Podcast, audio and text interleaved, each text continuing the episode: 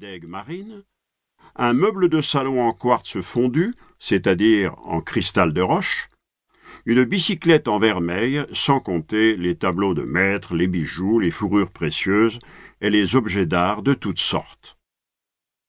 Chaque matin, en compagnie de sa lectrice, l'excellente Mistress MacBarlot, et du secrétaire particulier de Fred Yorgel, Miss Isidora prenait plaisir à ouvrir elle-même les caisses et les écrins qui arrivaient en foule au palais paternel. À peine convalescent d'une blessure qu'il avait reçue dans une attaque nocturne, le secrétaire de Fred Yorgel, un Français nommé Agénor Marmousier, était encore très faible et très pâle. Mais le bonheur de Miss Isidora avait hâté sa guérison, et il goûtait une joie enfantine en assistant au déballage des cadeaux de noces. Qu'est-ce que ceci? Dit Mistress MacBarlot avec curiosité elle coupa les ficelles qui entouraient le papier de soie où se trouvait un écrin. Peu, fit-elle d'un ton méprisant. Une parure d'émeraude. Nous en avons déjà sept ou huit. Pendant ce temps, Agénor ouvrait avec précaution une longue caisse de cèdre. Cette caisse en renfermait une seconde en acajou.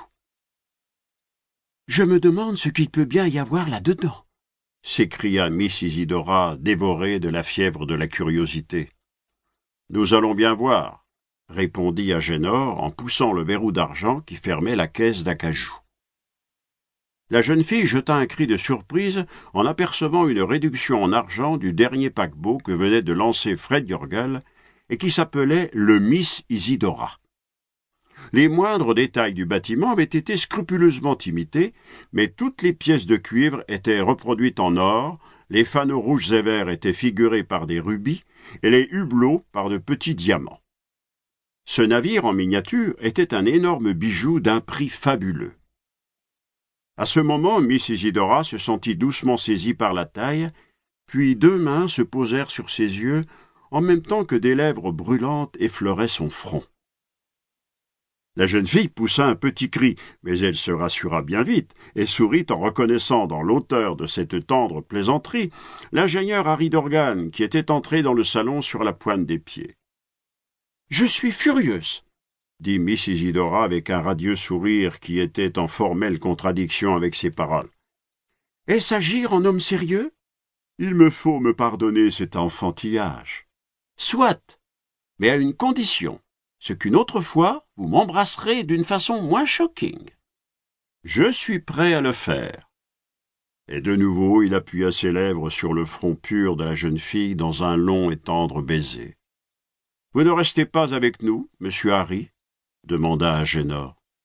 Vous assisteriez à l'ouverture de toutes ces caisses mystérieuses. Impossible. Je ne suis venu que pour souhaiter le bonjour à ma chère Isidora avant de me rendre à mon bureau. Le lancement des trois nouveaux paquebots nous donne une besogne terrible. Je ne vous retiens plus. À tantôt, mon cher Harry, murmura Miss Isidora en serrant avec une délicieuse émotion la main de son fiancé. L'ingénieur, une fois parti, l'examen des cadeaux continua. Qui a bien pu donner à Miss Isidora le beau paquebot d'argent? demanda Agénor. Ce ne peut être que M. Fred Gurgle, répondit Mistress MacBarlot. Je suis sûr que c'est bien lui, fit Miss Isidora. Le paquebot d'argent, c'est certainement la surprise dont il me parlait hier à table. Ce présent m'est doublement cher, car il me rappelle à la fois mon père et mon fiancé. N'est-ce pas Harry J'en suis justement fier, qui a dressé les plans de ce paquebot le plus rapide de l'univers? À ce moment, deux serviteurs apportèrent une longue caisse de bois de santal ornée des initiales de la jeune fille. Mistress MacBarlot ouvrit la caisse d'une main impatiente. Cela vient de Paris. Voici la marque de Vors, le grand couturier. C'est une robe sans doute plus belle que celle que vous avez déjà reçue. Voyons, dit Miss Isidora et d'une main agitée de la petite fièvre de la coquetterie, elles déplièrent les nombreux papiers de soie. Je m'en doutais. C'est une robe de satin blanc toute bordée de perles. Elle est splendide. Qu'en pensez-vous, monsieur